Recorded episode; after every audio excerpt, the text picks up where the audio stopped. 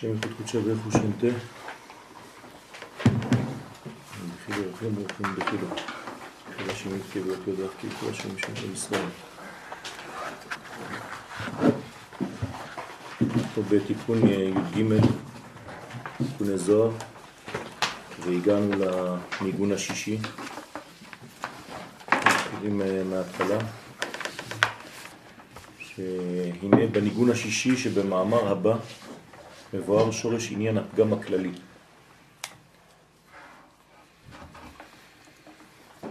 אה, אם ניקח את אה, עשרת הניגונים, הרי שהניגון הראשון הוא בקטר, נכון? לפי הספירות.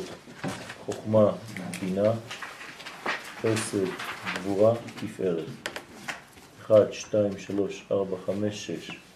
זאת אומרת שהניגון השישי הוא בעצם כנגד התפארת. זאת אומרת שאם הוא כנגד התפארת, אנחנו יודעים שתפארת זה יסוד הכלל, ולכן הוא בעצם בא לתקן את הפגם הכללי. מה זה הפגם הכללי? הפגם היסודי הגדול ביותר שאפשר להיות, זה להפריד בין זון. להפריד הייחוד של זכר ונקבה. ברגע שאנחנו מתעסקים בתפארת, אנחנו מתקנים את הפגם הזה. זאת אומרת שכל מי שמתעסק בתפארת מתעסק בעצם בג' קווים, שזה בעצם תיקון הכללי. זה התיקון הכללי. כן, אנחנו קוראים לזה תיקון היסוד, אבל האמת הוא שזה הוא מתחיל בתפארת. אחרי זה הוא יופיע ביסוד. אז התיקון הכללי הוא בעצם תיקון של המדרגה שחוסמת את הניתוק בין זון. כן? מי שחז ושלום פוגם בחיבור הזה, הוא פוגם בתיקון הכללי. וזה מה שמתקן. תפארת כמו שמש, מאירה ומחברת לא רק בין זון, אלא בין כל המדרגות.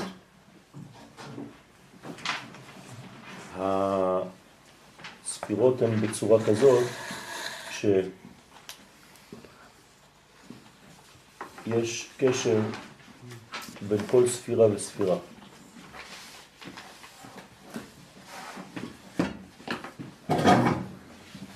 זאת אומרת שהתפארת בעצם מקשרת בין כולם היא כמו שמש וגם עם הספירות התחתונות, אותו סיפור, ולכן היא נקראת בעצם שמש. והעניין שלה זה בעצם לתקן, כמו שאמרתי עכשיו, את הפגם הכללי, שהוא, כן, מה שהוא אומר בשורה הראשונה, הפרדת הייחוד בין זכר ונקבה. איך אפשר להפריד בין זכר ונקבה? על ידי אחיזת החיצונים מכוח הערב רב.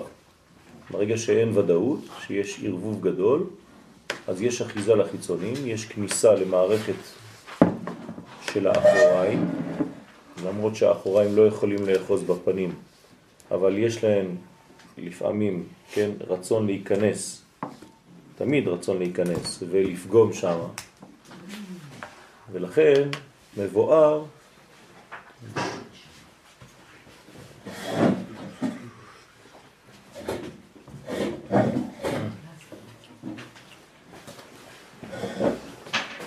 ולכן מבואר שמשה שהתחיל בתיקון זה, למה משה מתחיל בתיקון הזה? כי זה, זאת המדרגה שלו, כן? משה בתפארת, ובגלל שמשה בתפארת הוא בעצם אחראי על, ה, על העניין הזה. משה נקרא שמש, כן? פני משה כפני חמה, ופני יהושע כפני לבנה. אז משה הוא בבחינת השמש, השמש נקראת תפארת בקבלה. כלומר שזה בעצם הפאר, פאר הדור, רפואה, כן? כל העניין של הרפואה, שזה בעצם הפך מהפרא, והוא יהיה פרא אדם. כן? אז הרופא הוא נגד פרא. פרא זה לשון פראיות שאין סדר, כן? הסדר הולך לאיבוד פה, והרופא בעצם מחזיר את המנגנון לסדר. אז ככה צריכה להיות הרפואה, רש פי א', אם זה פי רש א', חז ושלום, והוא יהיה פרא אדם. קודם כל פרא, לפני שהוא ג' קווים אדם. אדם זה ג' קווים. נכון? אז הוא פרא אדם. כן? האדם הוא צריך להיות אדם, לא צריך להיות פרא אדם. אם הוא פרא אדם, הוא בעצם הוציא את הרפואה. אז חז ושלום, האדם הזה חולה. כן, הוא פראי. פראי זאת אומרת שכל אחד מפתח מנגנון משלו, כן, ידו בכל ויד כל בו. זאת אומרת שאין לו אחיזה נכונה במציאות, הוא הולך על כיוונים קיצוניים של מקום אחד. אדם בריא זה אדם שהוא בעצם בג' קווים, כמו שאמרתי פה, וזה נקרא תפארת. חייב להיות בג' קווים.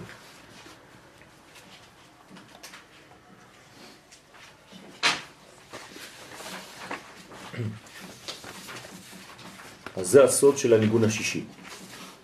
בסדר? עכשיו, בעניין הזה, בתיקון הזה, הוא, כן, ישלימו בגאולה העתידה במהרה בימינו אמן. כלומר, הגאולה העתידה נשלמת על ידי התיקון השישי הזה.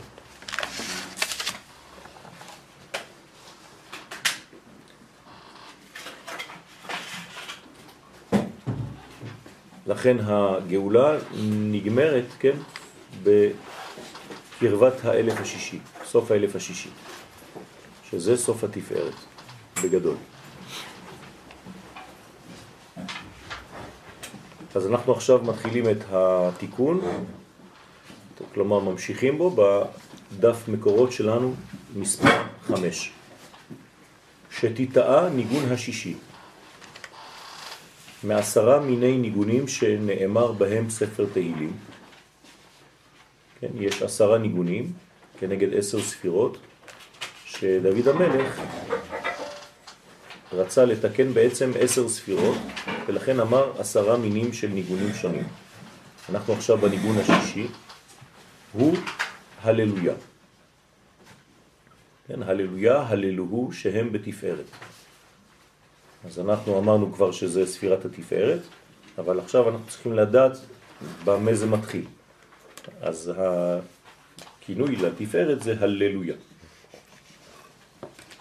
כלומר, הלל. הלל זה בעצם סוד ההגדרה, להלל, להגדיר, הלזה, והיינו עליית המלכות בתפארת במקום הצילותה.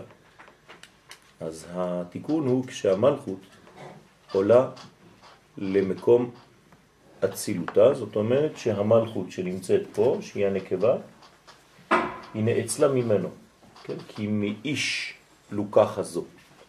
בגלל שהיא לוקחה מהאיש, נלקחה מהאיש, אז היא שייכת לאיש. הנקבה יצאה מהאדם, נכון? חווה יצאה מהאדם הראשון. ברגע שחווה יצאה מהאדם הראשון, זה אומר שבספירות העליונות המנגנון זהה, רק בעולמות העליונים. זאת אומרת שהנוקבה נאחזת בהתחלה במידת התפארת. ולכן צריך מסירה, ואז הנוקבה הופכת להיות, כן, מדרגה בפני עצמה. אבל בתיקון היא חייבת כל הזמן להכיר בזה את סוד הגעתה לעולם, הגעתה לעולם. אנחנו צריכים כל הזמן לזכור מאיפה באנו. דע מאין באת. כן? רק בצורה כזאת ולאן אתה הולך. אתה חייב לדעת מאין באת כדי לדעת לאן אתה הולך. אז המלכות חייבת לדעת ששורשה בזכר. כן, היא הייתה אחוזה בעטרת היסוד. עטרת היסוד של זעיר אנפין. שם זה היסוד שלה, שם זה הבניין האמיתי התחיל, ההתחלתי שלה, לפני שהיא מופיעה כמלכות נבדלת.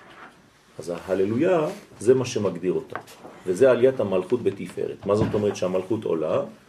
לא שהיא עולה, אין לה לאן ללכת, אין שום מקום שזז שם או ספירות כאלה, אלא שהמלכות עולה למקום תפארת, זה אומר שהיא פשוט מגלה את מה שיש במנגנון של התפארת. כן.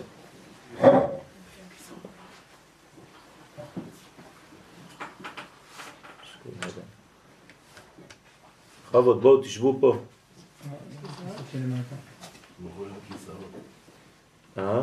אין כיסאות. לא היית אמור להכין את החדר למטה שם? זהו. התלבטתי עדיין, אמרתי, אני יודע מה שיהיה, יהיה, אבל אפשר לרדת. לא, באמצע אוקיי. שיעור לא יורדים. נכון, אתה צודק. משבוע הבא בעזרת השם. כן, בעזרת השם. בעזרת. אז אנחנו כנראה נשנה מקום אה, לפי רוב האנשים, ריבוי האנשים, ברוך השם. אנחנו נרד אה, בפעם הבאה אולי למועדון. כן, נתחיל ללמוד במועדון.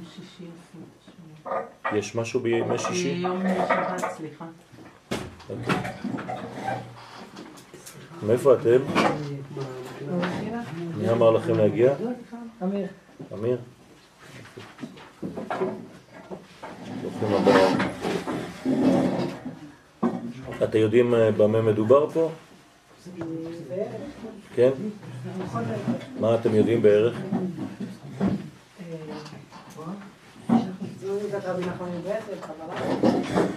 רבי נחמן זה לשבוע. עכשיו זה תיקוני זוהר. בסדר? טוב, רק שתהיו מוכנים לזה. למדתם קצת אה, פנימיות? כן, אנחנו לומדים עם אמיר פנימיות. אוקיי, בסדר. איך קוראים לכם? רועי, איך? שחר. ו? אני קרן. שלום.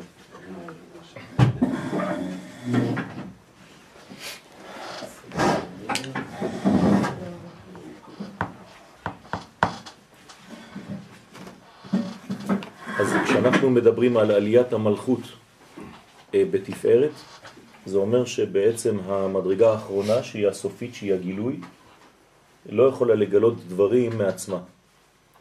אין דבר כזה. שום מדרגה לא יכולה לגלות דברים מעצמה. אנחנו רק מגלים דברים שיש כבר בנו. כן? לכן אנחנו אף פעם לא הולכים לשום מקום חדש, בחיים. אין דבר כזה.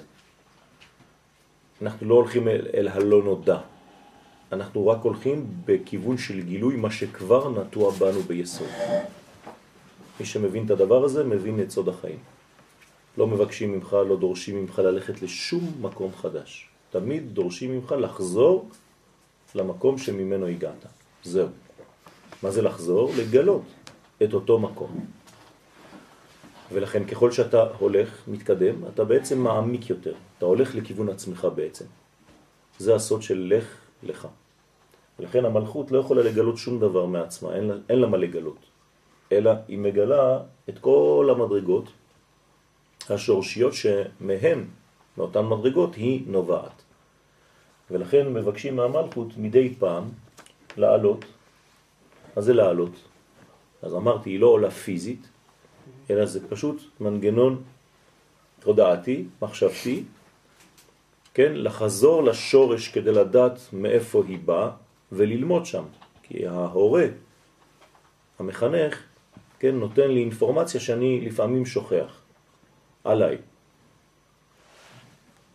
כשאני הולך לבקר את אבא ואימא, אז אני הולך בעצם לא רק לתת להם כבוד, אלא להכיר בזה שאני הולך אליהם, שהם בעצם המנגנון השורשי שלי. ושכל מה שיש לי זה בעצם מהם.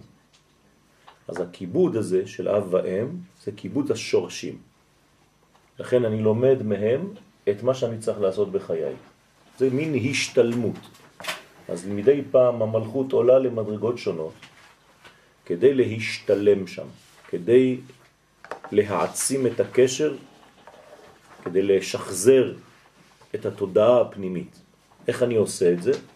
אני פשוט חוזר לתוכן הפנימי שלי, אני מעמיק בתוך המודעות של עצמי, כן, בלי לזוז. זה נקרא שמלכות עולה לתפארת. כלומר, המלכות, הקבלה האחרונה, הרצון לקבל, שהוא בעצם הגילוי האחרון, הכלי האחרון, חייב מדי פעם ללמוד את סוד ההשפעה. את ההשפעה הוא ילמד, היא תלמד מתפארת. כן, לפעמים היא עולה עד בינה. אבל פה אנחנו מדברים על התפארת, היא הולכת ללמוד מהתפארת איך משפיעים. כי היא, תכונתה הבסיסית זה לקבל. עכשיו, אתה לא יכול לחיות במצב של רצון לקבל בלבד, כן, אתה מתייבש, אתה מת.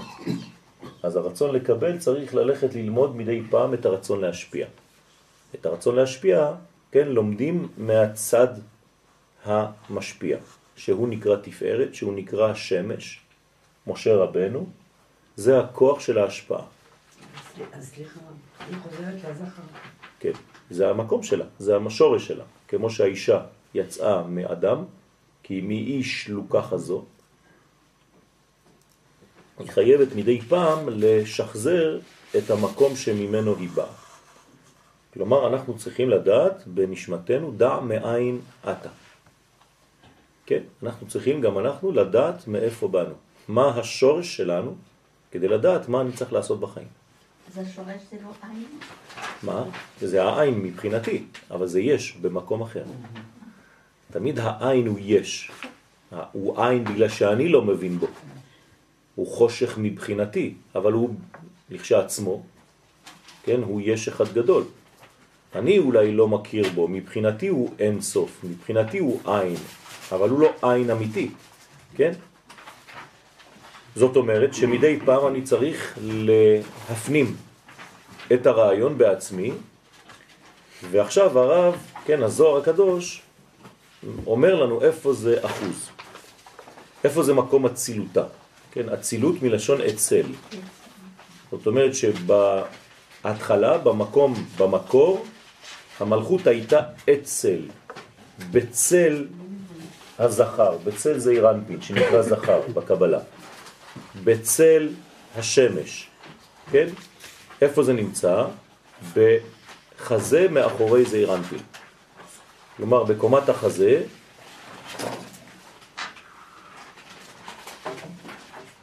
שמאחורי זעיר אנפין. למה מאחורי זעיר אנפין? כי היא לא יכולה לצאת מהפנים, היא יוצאת מהצד האחורי שלו.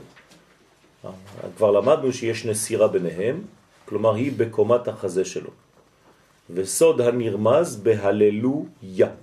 כשאנחנו אומרים הללויה, כן, שזה בעצם הניגון השישי מעשרה ניגונים שבהם נכתב ספר תהילים, אז הניגון השישי שדוד המלך כתב עליו השלום זה הללויה. מה זה הללויה? אז ההללויה והללו ה' ו', הללו הוא, כן? הללויה, הללו הוא. אז ההללויה זה י' הללו הוא זה ו' אז אנחנו בעצם כותבים בהללויה הללו הוא את שם י' ו' צריך להלל את י' וצריך להלל את ו' הוא כי בתחילה צריך לכוון בהילולים לחבר אבא ואמא. אז מה זה ההללויה? קודם כל צריך לחבר, לגרום לחיבור בשורשים. זה נקרא להעלות מן. אני גורם להורים שלי להתייחד בזכותי. אני גורם לאבא ואימא לאהוב אחד את השני, כן? בזכות הילדים. הילדים גורמים אהבה אצל ההורים. ככה זה ילד טוב. ילד טוב צריך לגרום להורים שלו להיות ביחד. אסור לו לעשות מזימות כדי להפריד בין ההורים. והילדים יש להם את זה. הם הולכים, אבא אמר לי, אמא אמרה לי, כן, מנסים לעשות כל מיני סיבובים, עד שאבא ואמא רבים בסוף, מה אמרת לו, אני לא אמרתי, והוא... אז ילד נכון, ילד טוב, שמתנהג בצורה נכונה ונבונה, הוא צריך לדאוג כל הזמן שאבא ואימא יהיו ביחד. כן, מבחינה רעיונית, זה אומר שהמוח הימני שלי והמוח השמאלי שלי, שזה אבא ואימא אצלי, בתוך הגוף שלי, בתוך המציאות שלי, הם כל הזמן בחיבור אחד. וזה מוליד בעצם אצלי כאן, תלך תביא כיסא עוד, תפתח את החלון אפילו פה, תשב מאחורה. יש מקומות, בוא, בוא דוד.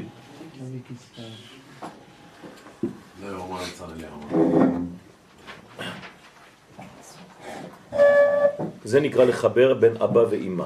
אז אדם נורמלי, אדם מאוזן, מחבר בין המוח השמאלי שלו לבין המוח הימני שלו. ימין ושמאל, שהם סוד י' וה'. כלומר, אם אני רוצה לכתוב בעצם, אם אני רוצה בעצם לכתוב בעצמי, כן, את האותיות של י' כו' אז הן נמצאות ככה, בתוך גוף האדם, זה הראש, זה הגוף, כן, וזה הרגליים, אז היוד והה הם פה, יוד ק. הוו זה הגוף כולו, והה זה בעצם סוד הרגליים. אז יש לי יוד ק, וו ק. בסדר? אז אנחנו בעצם שם השם. למה אנחנו שם השם? זה לא שאנחנו השם, אלא שהשם מתגלה דרכנו. אנחנו הובים, כן, י' כו' כזה שם הוויה, אנחנו הובים מהווייתו. אז ברגע שאני מגלה בעצמי את שם השם, זה נקרא צלם. לפני שאני מתחיל בעמידה, יש כוונה כזאת, להסתכל על עצמי, כן?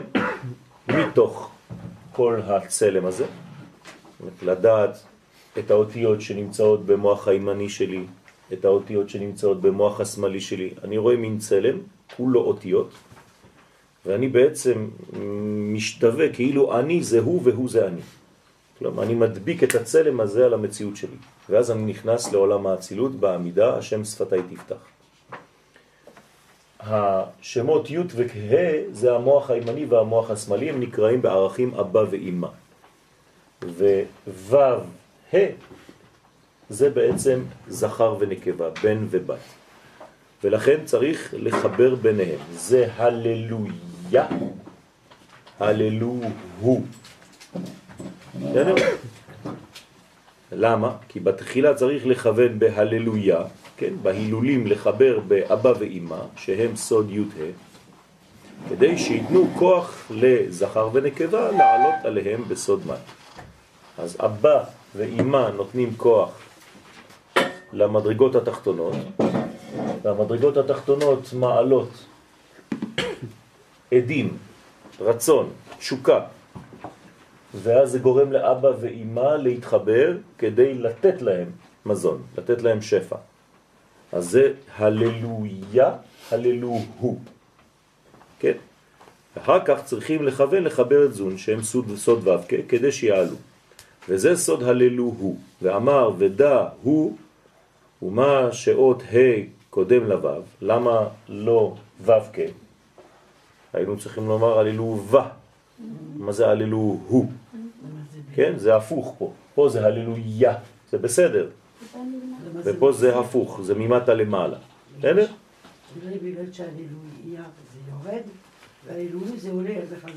אז זהו, זה מה שאנחנו עכשיו הולכים לומר, זה שבעצם האור הישר הוא אור ישר, אבל האור החוזר הוא צריך להיות ממטה למעלה.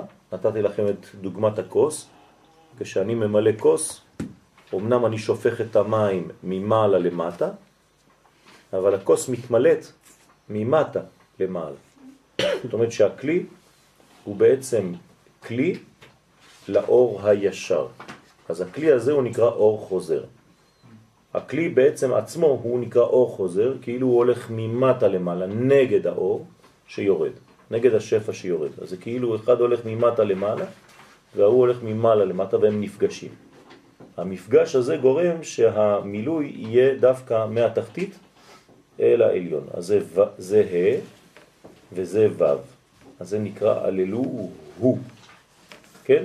למרות שלמעלה זה הללויה. אז יש הללויה, הללו, כן, בשמי קודשו וכו' וכו'. לפי דעתי זה גם הסדר. מה? מתחיל במוחים, יורד מהאבא אימא, כן. הללו הוא, זה ההי הראשונה, והבינה שנותנת לוו ומהוו. בסוף, בכל הזה, כל הנשמה, זה הנשמה. כן, זה בסוף, זה, אנחנו רק פותחים פה.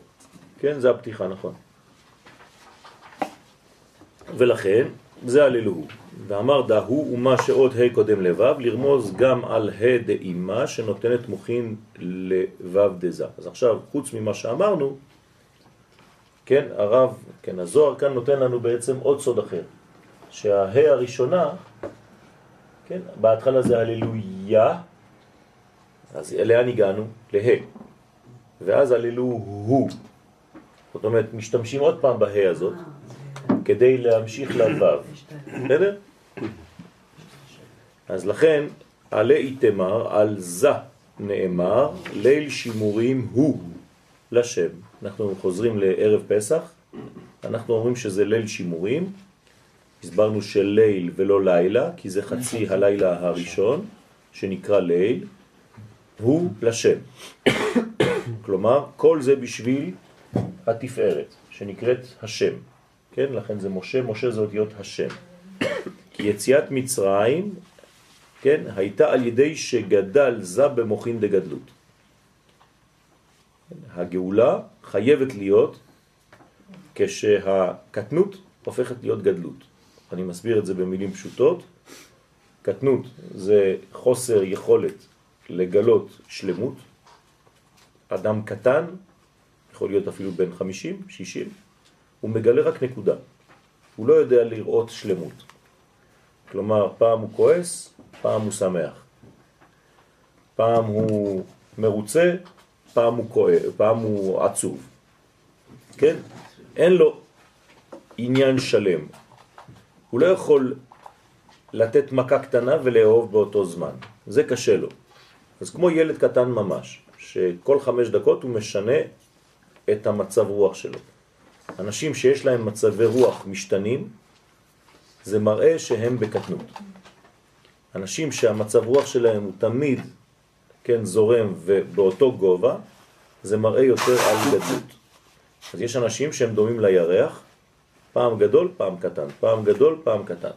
כן? קוראים להם אנשים ירחים, כן? לינתי. זאת אומרת שיש להם עליות ויריתות בחיים.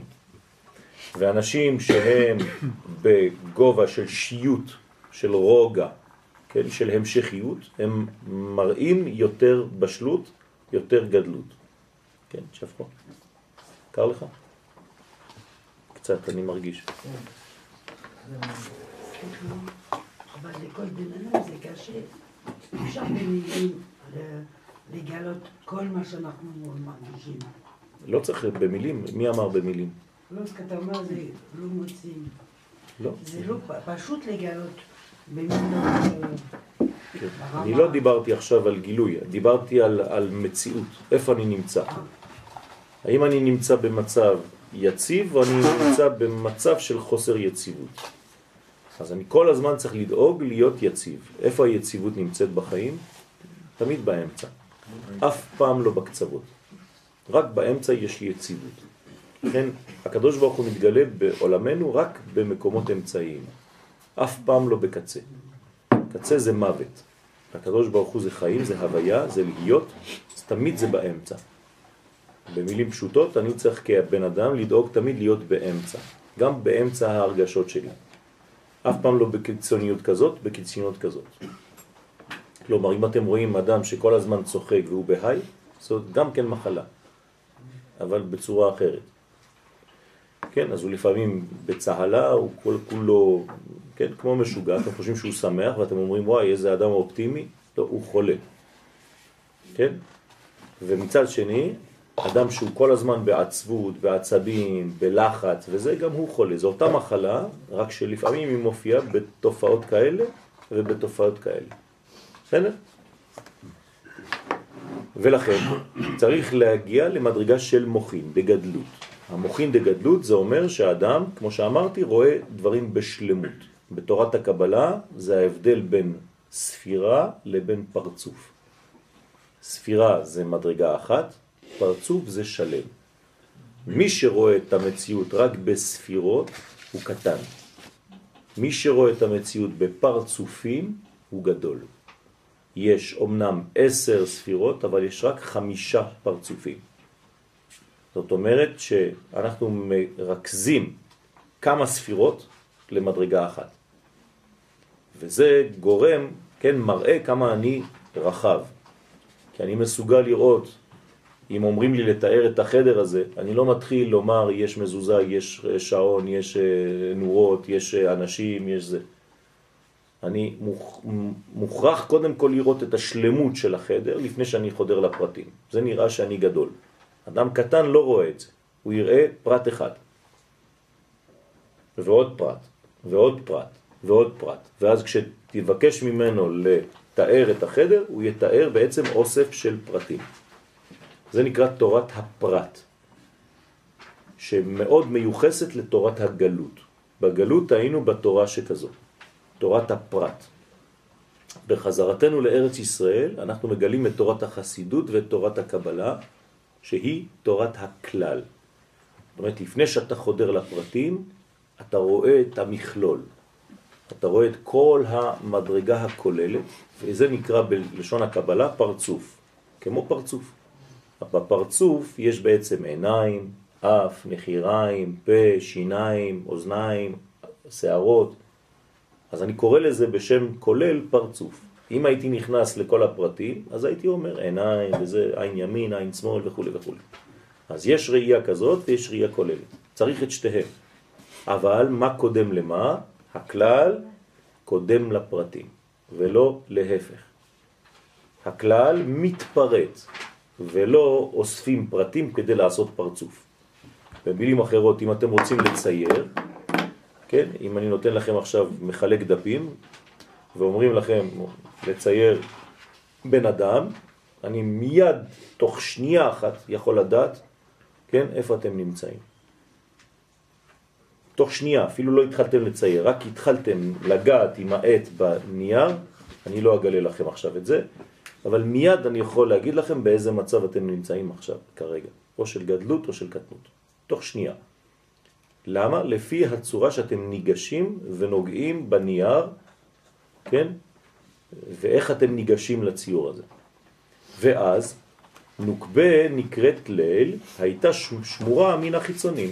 עכשיו, ברגע שהמדרגה היא שהמלכות עולה למדרגה שגדלה, שקיבלה מוכין דגדלות, היא קיבלה כוח מאבא ואימא שלה, כלומר הזכר, גם הוא עלה, כמו שהנקבה עלתה אליו, הוא עלה בעצמו אל ההורים שלו. אז ההורים שלו הם גדולים, אז הוא קיבל בעצם את הגדלות. כן, לכן אמרתי לכם שזכר ונקבה, כמו חתן וקלה, נכנסים לחופה עם אבא ואימא שלהם. למה נכנסים לחופה עם ההורים? זה לא סתם כדי שילוו אותנו, שלא נרגיש לבד, אלא זה רמז בקבלה שהזון, זכר ונקבה, חייבים להיות מלווים במוכין דגדלות באבא ואימא משני הצדדים. וזה הסוד האמיתי של הליווי של ההורים תחת החופה. הרי לא צריכים אותם בכלל, אף אחד לא שואל אותם שום דבר, הם סתם עומדים שם. אבל הם לא סתם עומדים. אבא ואימא שיודעים מה הם עושים מתחת לחופה, הם אמורים לתת כוח, כן, לילדים שלהם בזמן הנישואים. עכשיו אתם יודעים את זה, כשתחתנו ילדים, בעזרת השם, תעמדו מתחת לחופה ותעבירו מוכין או לבן או לבת ולבן ולבת, כלומר לזכר ולנקבה, לזוג שמתחתן. אז זה נקרא ליל שימורים, כי גם היא עכשיו נשמרת. מי שומר את כולם? אבא ואימא. אבא ואימא זה אור גדול מאוד.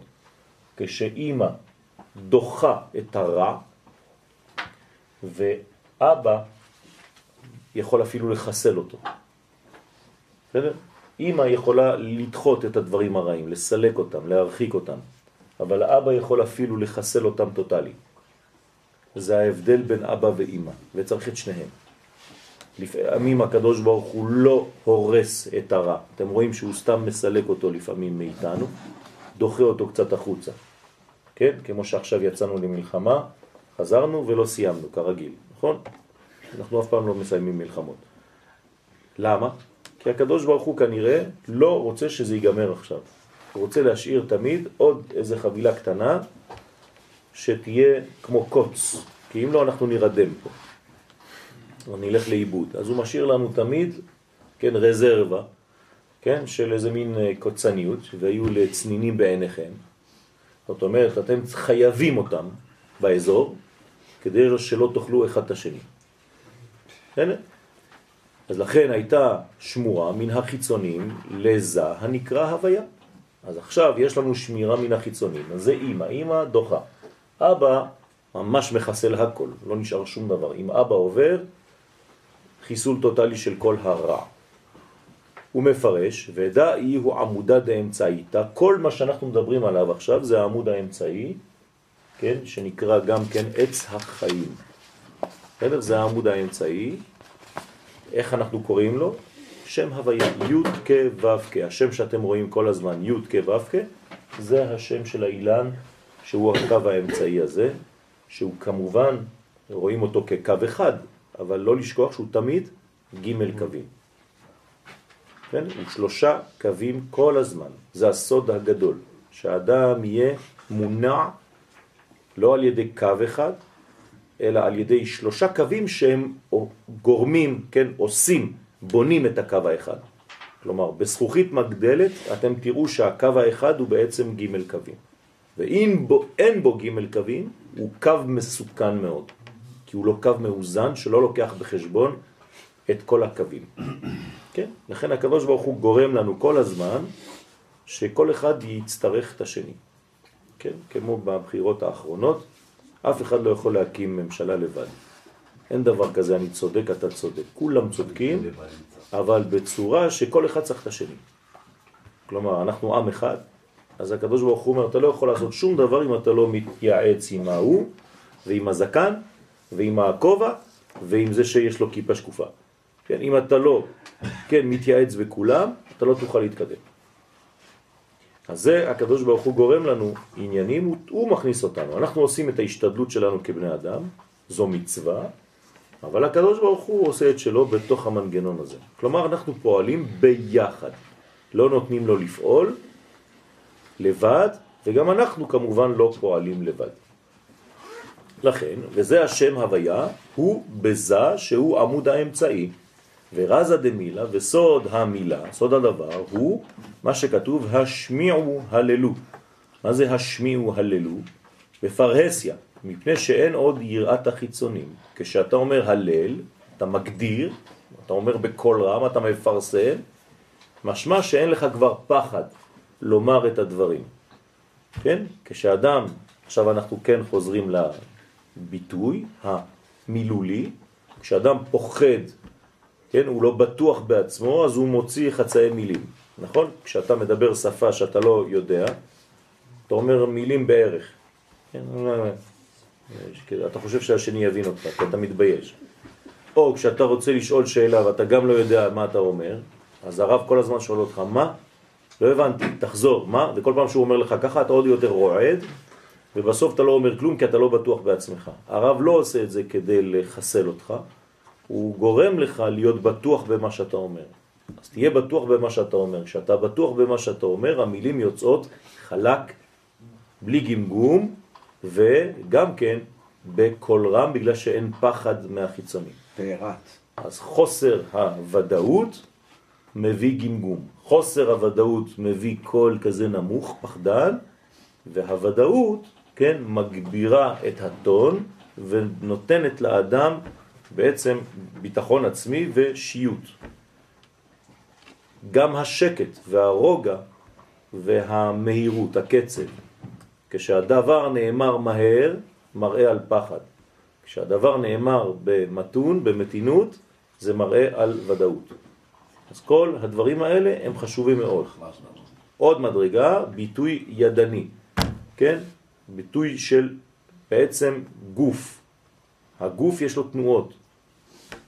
לפי תנועות הגוף אפשר לדעת אם יש ודאות או חוסר ודאות. לפי עמידת הראש, הראש ככה, ככה, ככה, אפשר לדעת מלא דברים. כל הגוף שלנו מדבר. ואפילו אם אתה לא זז וישן, אתה גם מדבר, כי כל האור שלנו זה מסך אחד גדול, כמו המסך של המחשב, כתוב בו כל מיני דברים שמשתנים כל יום.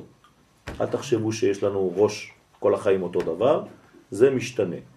פעם זה בוהק, פעם זה קבוי, פעם זה עם אותיות בפנים, פעם זה בלי אותיות, זה מסך, ממש מסך של המחשב. אבל בשביל לראות את המסך צריך משקפיים נכונים, כן? וזה לא ניתן סתם, לא מחלקים את זה בכניסה לקולנוע, כדי לראות בתלת מימד. זה מחלקים רק למי שבאמת מגיע למדרגה שהוא חי את המציאות שלו בקוליות, כן? אני מתבטא בביטוי של הרב קוק. כן. רק לאדם כזה שלא נרחש? רואה את החיים בפרטים. מה? וזה נרחש? כן, בטח שזה נרחש. זה צריך להירכש. נהיה. כן. נהיה. תהיה קול. אוקיי? מה? תהיה קול. תהיה קול, כן. ואמרו, הושע השם את עמך, כן? מה זה הושע השם את עמך? מה זה את בעברית? עם, נכון? זאת אומרת שהושע השם, הקדוש ברוך הוא נושע, עם עמך, עם עמו. כלומר, הגאולה של הקדוש ברוך הוא נקראת ישועה, והגאולה שלנו נקראת גאולה, ואז הקדוש ברוך הוא, כשהוא גואל אותנו, הוא בעצמו נושע. זאת אומרת שהקדוש ברוך הוא נמצא בגלות. מהי גלותו של הקדוש ברוך הוא? חוסר גילויו. זה נקרא גלותו. כלומר, כשהקדוש ברוך הוא לא מתגלה בעולם, הוא נמצא בגלות. מי, כן, אמון על הגילוי הזה? עם ישראל. כשעם ישראל לא נגאל בעצמו, הוא לא יכול לגאול את הקדוש ברוך הוא. אז הקדוש ברוך הוא נמצא בגלות בגלל גלותנו שלנו. אז כשהוא גואל אותנו, כשאנחנו חוזרים לציון, כשאנחנו חוזרים לירושלים, גם הקדוש ברוך הוא יכול לשבת בירושלים של מעלה. וכל עוד אנחנו לא יושבים בירושלים של מטה, הוא לא יכול להיכנס ולשבת בירושלים של מעלה. זאת אומרת שהוא גרם לעצמו, וככה, ככה הוא ברא את העולם, כן, הכרח. הוא קבל את עצמו, כך הוא החליט, שהכל יהיה תלוי בקשר שלו איתנו.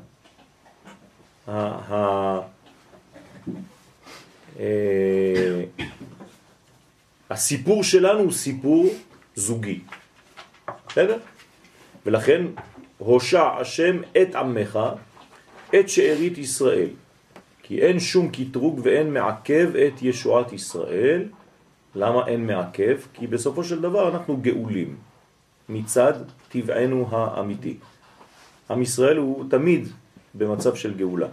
אנחנו, זה לא שאנחנו מדי פעם כן, מגיעים לגאולה או לא, אנחנו תמיד גאולים. הבעיה זה אם אנחנו מגלים את זה או לא. אם אנחנו מסוגלים להאמין בזה, שאנחנו גאולים. או שאנחנו כל הזמן, כן, בספק, האם באמת אנחנו ראויים לגאולה או לא. ברגע שאתה מכניס את עצמך לספק, אתה בעצם מחסל, מחבל בהתקדמות של עצמך. אז אתה משתתק. השיתוק הזה הוא בעצם מצב גלותי בחיים. לכן האדם צריך כל הזמן להיות בתנועה מתמדת, להתקדם, הולך וטוב. אדם שעומד, כן, הוא מתחיל כבר לאבד, כי כל העולם מתקדם והוא בעצם עכשיו הופך להיות ברוורס. כן, אז אסור לעמוד. העמידה היא בעצם חזרה. קיבוע, כן, במדרגה של, אה, של עשיו, של אדם עשוי. אנחנו לא במדרגה של עשיו עשוי, אלא במדרגה של הולך ומשתלם, בהשתלמות תמידית. כן. מה? כמו עברית. כמו עברית? כמו עברי, לעבור. לעבור. כן, נכון. לקיים קרא, לקיים מה שכתוב, כאמת צאתך מארץ מצרים, אראנו נפלאות. אז אנחנו עכשיו ממש בקשר לפרשת השבוע, כן? זה הקיום של מה שאנחנו קוראים. מה זה כאמת צאתך מארץ מצרים? כמו שאז יצאנו מארץ מצרים, כן? במדרגה שהקדוש ברוך הוא גילה מדרגות גבוהות מאוד של מוכין דגדלות, אלא ששם זה בא ממנו, במתנה. אראנו נפלאות, אני גם לעתיד לבוא אראה לכם נון פלאות. נפלאות זה נון פלאות. זאת אומרת חמישים פלאות. אני אראה לכם גאולה אחרונה שתבוא מצד הנון, מצד החמישים, מצד שהוא למעלה מן הטבע. זאת אומרת שהגאולה שלנו היא תהיה למעלה מן הטבע, אבל החידוש שלה זה שהיא תתלבש בטבע. כן? כשהגאולה מתלבשת בתוך המנגנונים של הטבע, קשה. כן. לראות- ל- ל- קשה לראות את זה. לחוש. נכון. כי זה, זה, זה מה שצריך ללמוד. זאת עבודה, זאת עבודה. נכון. אם אנחנו אומרים ששפחה נכון, ראתה מה שיחזקאל בן בוזי לא ראה, נכון. היא נשארה שפחה. נכון. זאת אומרת, מה זאת אומרת ששפחה ראתה? היא, מבחינה נבואית, זה היה מין הבזק.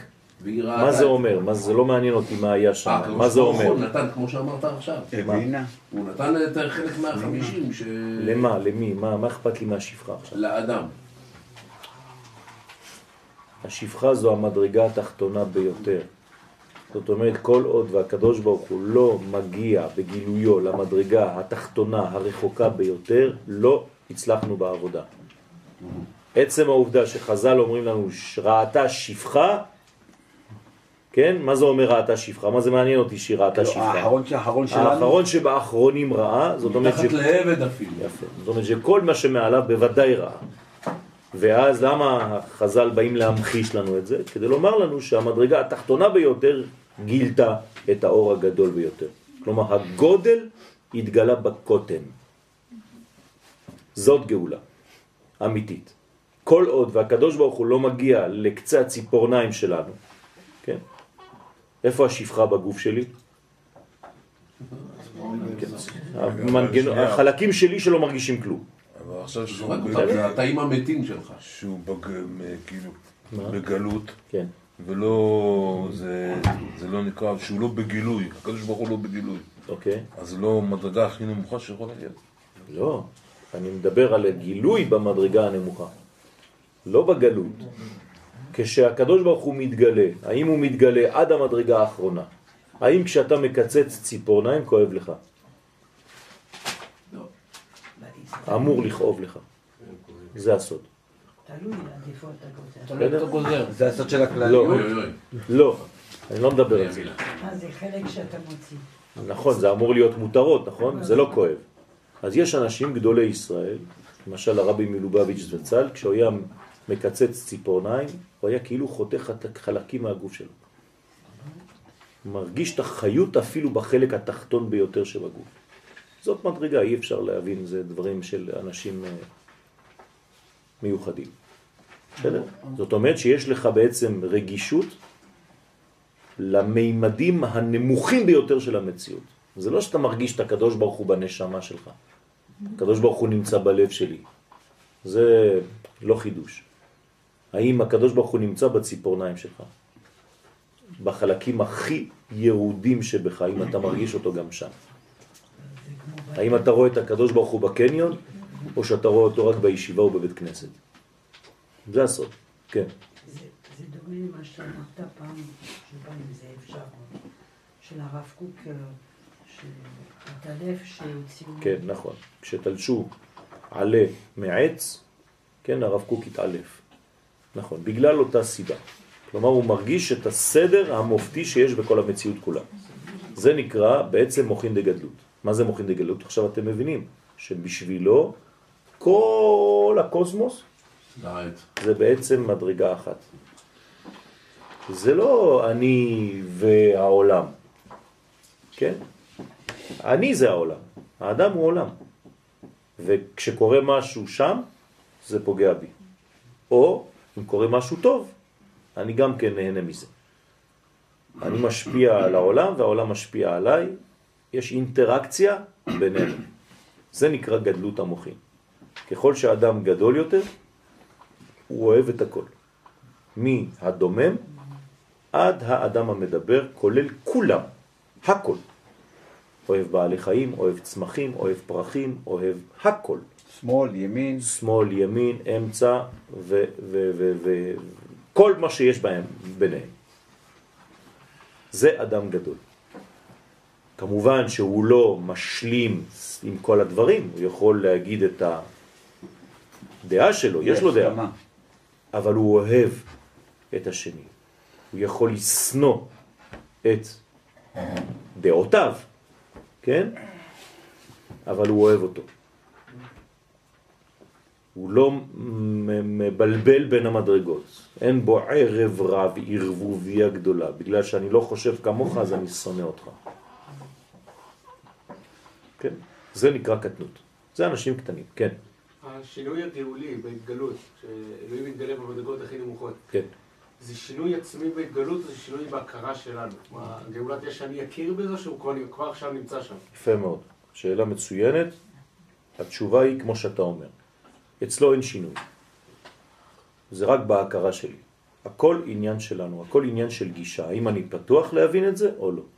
אבל הוא נמצא כבר בהכל. אז במובן של הגאולה הציבורית, גם כן, אותו דבר. הוא כבר בגאולה, אנחנו כבר בגאולה, אבל האם קניתי את העיניים, את המשקפיים לראות את זה או לא, אז אני נגאל דה פקטו או לא.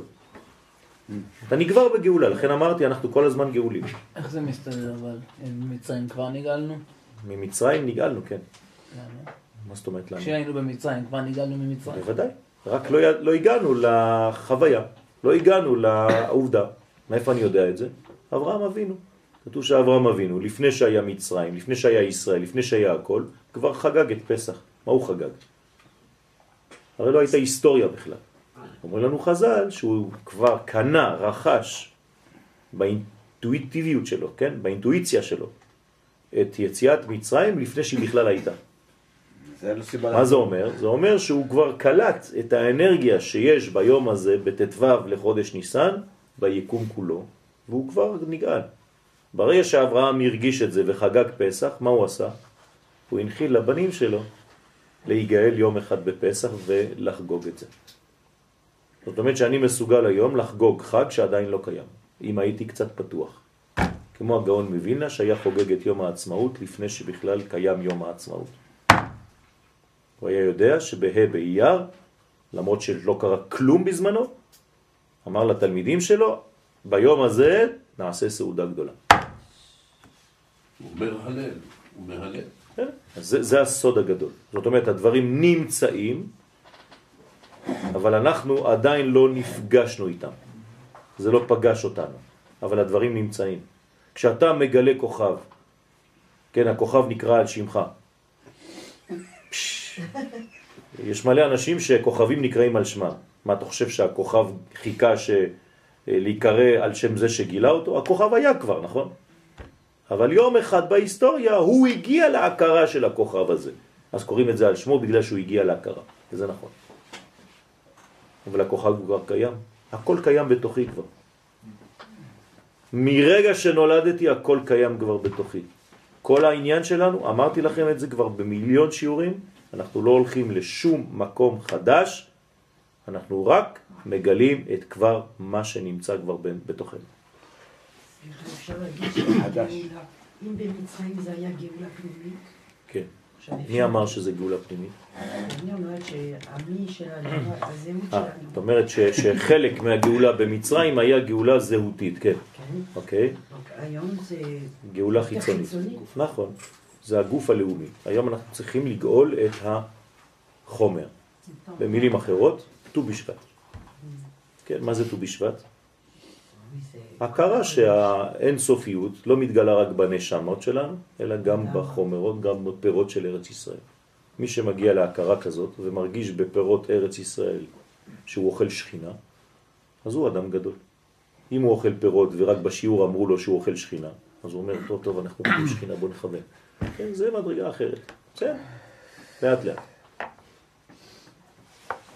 אתם מבינים? יש הבדל גדול בין למדתי ואמרו לי ואז אני מכוון כי שמעתי בשיעור, לבין לחיות. אני חי את זה, אני רואה את זה, אני ממש, כן, בסדר, אז זה זה זה. יהודי וזה דתי.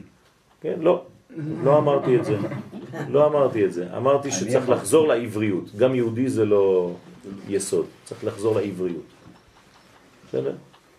יהדות זה לא האידיאל יש שלנו, לך בית.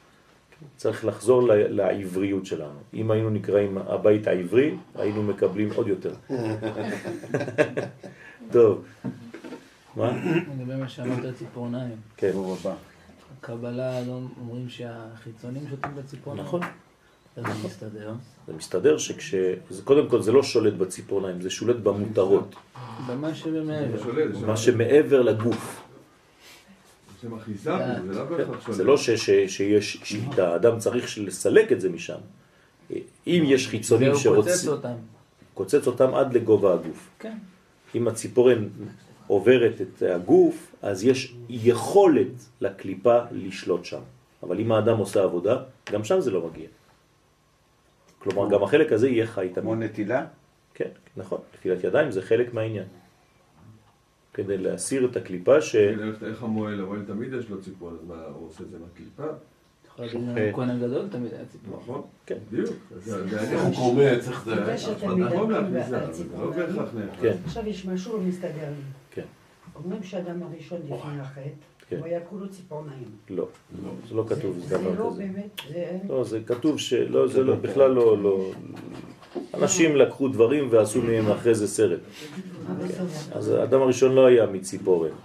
יש את העניין לראות בהבדלה. הוא היה פשוט שקוף, זה מה שנקרא שקוף. גם שקוף, לא שאנחנו מבינים מה אנחנו אומרים. אה, בסדר?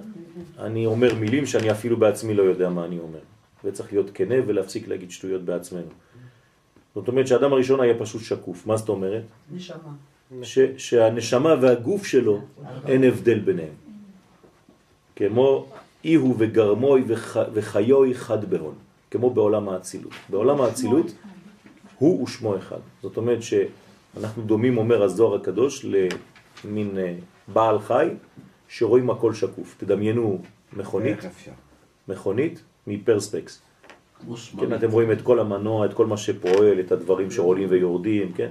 אם הייתה מכונית כזאת, כן, נחמד. יש הדמיה כזאת. היו הרבה תאונות. בסדר. מה? בלי היופי החיצוני. לאו דווקא, לא, לא. זה עוד פעם, חוזרים לנצרות.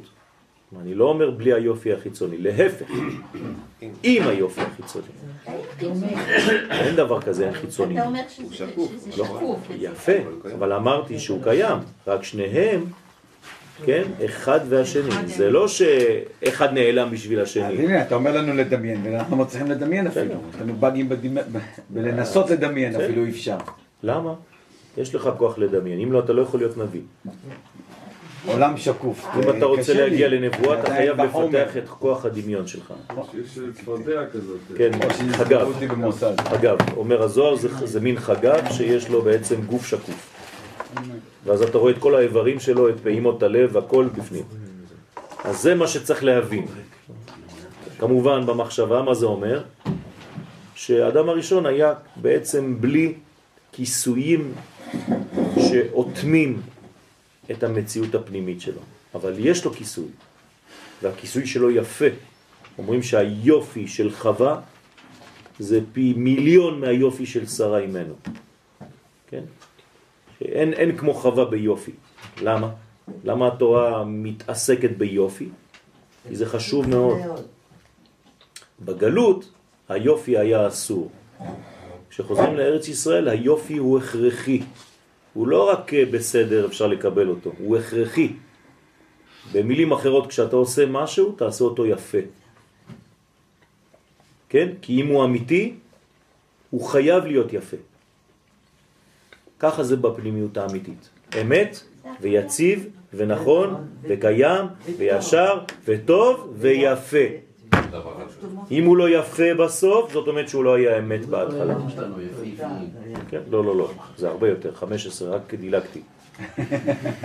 כן, אה, קצת מזכיר את השאלה מקודם, אתה הזכרת פה הרמוניה מלאה בין הדברים, בעצם מה אני מבין? שההתגלות מופיעה גם ברבדים החיצוניים, באסתטיקה אפילו. נכון. עכשיו השאלה, יש- יש מדרג בגילוי או שזה, יש מדרג בהתגלות של אלוהים או שוב יש מדרג רק בכמה שאנחנו נראה את זה? שוב פעם, זה התפוצץ, זה התפוצץ. התפוצץ לך מבפנים, נראה לי. הלך, מת. אה, כאילו אלוהים נמצא בציפורניים כמו שהוא נמצא כן. במקום אחר, כן. ואתה רואה את זה פחות? בדיוק. זאת אומרת, כל רובד מגלה בצורתו שלו, באופיו שלו, את אותו אלוה. אין שינוי באלוהות. זה אותו כוח שמתגלה בצורות שונות. באותה כמות גם? אם אפשר... לא, באות, את זה. לא באותה, באות- באותה איכות, לא באותה כמות. כלומר, גם בעולם הרמוני גאולי עדיין יש דברים שהם יותר קדושים מדברים אחרים. כן. אנחנו לא נגיע לפלטפורמה אחת של הכל, יהיו ערכים. בסדר?